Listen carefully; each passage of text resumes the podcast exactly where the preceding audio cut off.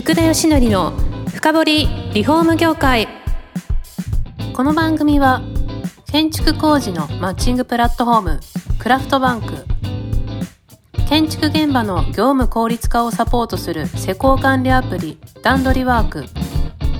リフォーム事業のためのネットワーク戦力の提供でお送りします。皆さんこんにちは。さあ今週も始まりました。福田義則の深掘りリフォーム業界。第46回目パーソナリティの福田義則です。今回も折り込みサービスの野口さんに来ていただいてます。よろしくお願いします。よろしくお願いします。いや前回いいところで終わりましたよ。あ、そうですか。2006年 iPhone が出てきてみたいな、はい。みんなもう聞きたい聞きたいで終わったんで、はい。ちょっとそこから行きたいなというふうに思ってるんですけど。そうですね。ええ。あの僕もまあ iPhone 派なんですけど、やはいっぱり iPhone が出てきて、やっぱりこう情報をえっ、と取りえっ、と今まではもらうものだったんですけど、うん取り行くものになっちゃったんで、なるほどはい。で自分たちでやっぱり探せるようになったっていうのが非常にこう広告業界のまあ消費者の行動がだいぶ変わって。そうですよね広告業界もやっぱ流れを変えたっていうのが非常に大きかったですね。確。かにな、ええ。そうですね。今テレビもしっかりこう一方通行型だったのが変わってきたってことですよね、そうですね。ええ。今まではやっぱりこうマスメディアって言われてたものはい。っていうのは、やっぱり iPhone の出現スマートフォンの出現でやっぱりマスメディアっていう概念がだいぶ崩れてきちゃってやっぱりこう個々が、まあ、好きなように情報を取っていくので、るほど。個々に対してアプローチをしていくっていう部分にどうしてもなシフトせざるを得ないっていう状況になりましたよね。そうするとやっぱり折り込みサービスさんも事業のシフトの時期が来るわけじゃないですか。そうですね。あの前回もお話ししたと思うんですけど、はい。やっぱり折り込み右肩上がりだったんで、はい。あのあまりこう営業もそんなにガツガツもせず、はい。で折り込みも、うん。まあ、やればレスポンスがあるっていう時代が皆さんあったんで、はい。まあ特にこうロジカルに提案するわけでもなくはい。やってきたんですけど、はい。やっぱりいろんなこう情報のデバイスが増えてきてしまって、ええ。やっぱり折り込みどうなのなんていう話になってきた時に、はい。まあ、我々もこうこのままだとやっぱり事業がこのまま下がっていく可能性もあるなっていうところではいやっぱり折り込み以外もやっぱり売っていこうっていう、まあ、そういうスタンスにはなったんですけど。なるほど。はい、それで何最初に手掛けたりしたのはどういうものなんですか？そうですね、ええ。まず最初にいろいろと,、えー、と折り込み以外もできるのではい。ぜひ我々に提案させてくださいっていう話を結構クライアントさんにはしてたんですけど、はい。所詮君たち折り込み屋さんでしょって言われちゃうんですよ。なるほど。はい、まあ、この言い方って結構微妙なんですけどうん。広告代理店としてはい。なかなか見なしてくれてないっていうそういう言い方なんですよね。そうか。イメージついちゃって歴史もありますからね。そうですね。ええ。これにやっぱり僕なんかは、まあ、非常にやっぱ悔しさを感じて、はい。うん、なんだ折り込み屋って言われることに対してやっぱりその悔しさからやっぱり何とかしていかなきゃいけないよねって言ってい。ろいろ考えてきたのが、つあの一番最初にやり始めたのがやっぱりエリアの分析ですね。はい。やっぱり我々折り込みって、はい。まあ、地域に根付く媒体なんで、はい。やっぱ地域マーケティングっていうことをやっぱり次掘り下げていかなきゃいけないなと思っていてなるほど。この地域にはまあどんな人たちが住んでいて、はい。まあどんな行動を起こすんだろう。その中からまあ新聞折り込み一辺倒ではなくてやっぱりこうお客様の行動だったりうん。属性に合わせて違うものもあった方がいいですよねっていうことでロジロジカルにこういう人たちが周りに住んでるんでなるほど折り込みやりましょうイベントやりましょうそれこそラジオのがいいですよねとか雑誌もどうですかとかフリーペーパーいいでいいいいですよねみたいなことをちょっとやり始めていきましたね。なるほどじゃあ、はいまだ2010年以前はマーケティングの考えっていうのはそこまでなかったなかったですね。ですかねはい。まあ今にしても必須なんでしょうけどそうですね。こう右肩上がりの時ってなかなか難しかったんですかね。そうですね。もう、ええ。とにかくやりましょうたくさん巻きましょうみたいな。もうそんな時代だったんで、はい。はい、まあ、属性とかも多分よくわからない今はい。デジタル化してよりこうつかめるようになってるんでしょうけれども、はい、えーであれですよね。看板やられたりとか。そうですね、はい。そそこでこうやっぱり屋外看板っていうところに、はい。まあ、非常に我々こう目をつけてきたのはあの折り込みも、えー、とその見た方が、えー、とその時にあこれちょうどよかった。自分で必要だって思った時に、まあ、想起してもらうために折り込みを打つんですけど、屋外看板も同じような概念で、はいあのーその看板を一瞬見た時にそのニーズはその人にはないかもしれないんだけどその人が例えばリフォームの時に、はい。水道が壊れた時にあそういえばあのいつも走ってる道路のところに水道工事なら何々みたいなものがついてたよねみたいなところで想起してくれるんですよね。はい。そういう意味で言うとあの広告をいわゆるリーチする振り検視を与えるっていうものに対して言うと、はい。非常にこう接触頻度が高いコストパフォーマンスって、うんうん実は屋外看板ってはい。デジタル広告に負けないぐらい接触頻度とか振り検視が高くてはい。コストパフォーマンスがいいのでやっなるほど。ぱり地域の人に認知をしてもらうっていうのは屋外看板重要ですうんっていう話を結構し始めた時に、はい。あのブックオフさんだったりとかあとスカイアグループのガストさんですとかはい。ちょっと看板いいよねみたいなところから僕は看板の仕事が一気に増えてきた感じですへね。一括管理ですからね。もう全国ですよね。そうですね、えあの看板って、えー、と看板を作るような板金屋さんみたいな会社さんと、はい。それからあと、まあ、不動産をやりつつじゃあここの土地余ってるから看板を建てませんか、はい。みたいな、まあ、地域の、まあ、そういう職人さんとか専門的にやられてる方が結構、はい看板事業やられてる方が多くて。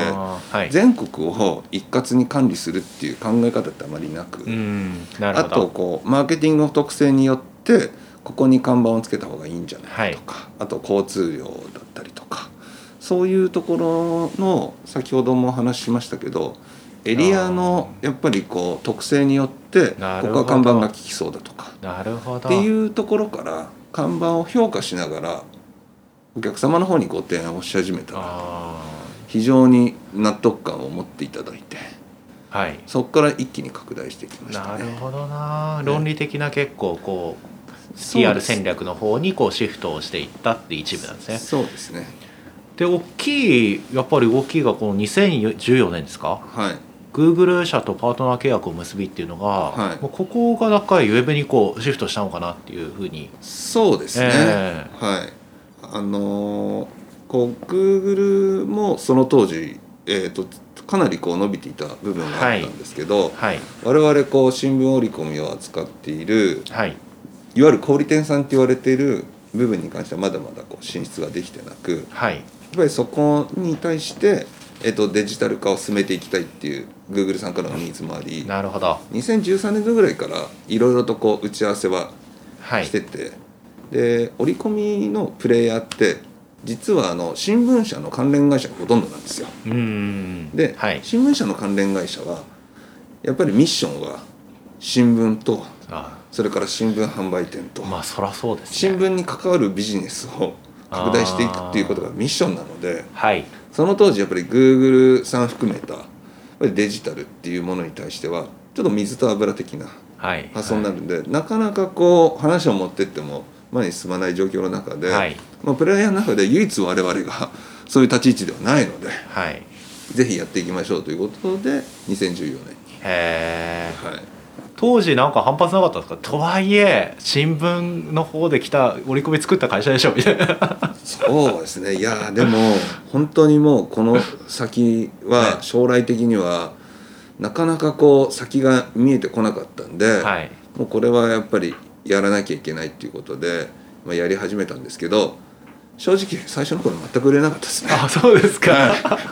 やはりこうウェブのはい。やっぱり専門的な人間誰もいないですし、はい。うん。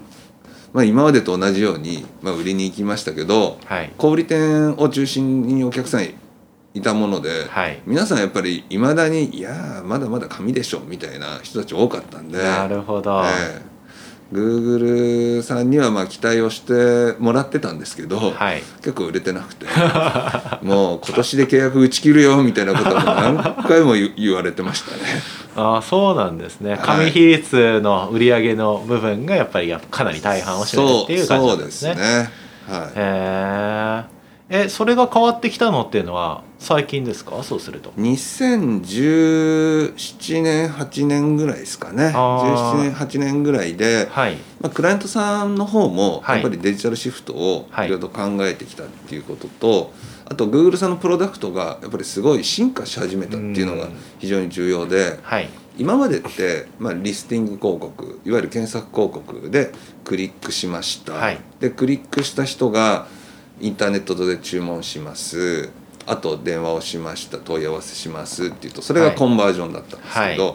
広告を見てお店に行くって結構数値的に測るの難しかったんです昔は、はい。はい。なんでよくわかんないからお金増やせないとかはい。やめるとかって多かったんですけど、Google 広告を見てどれだけ来店したかっていう来店計測がその当時できるようになった。んでやっぱりやっってみてどれだけ効果があったかっていうことも見えてきたんで、はい。これでお客さんが前に踏み出す部分が出てきたっていうのがでかかったですね。ああそうなんですね。えで営業もしやすくなり、ね。だんだん増えていき、えはい、いやまさしくあれですね。紙とウェブの融合がここあたりからあそう本格的にはい。スタートされて。え。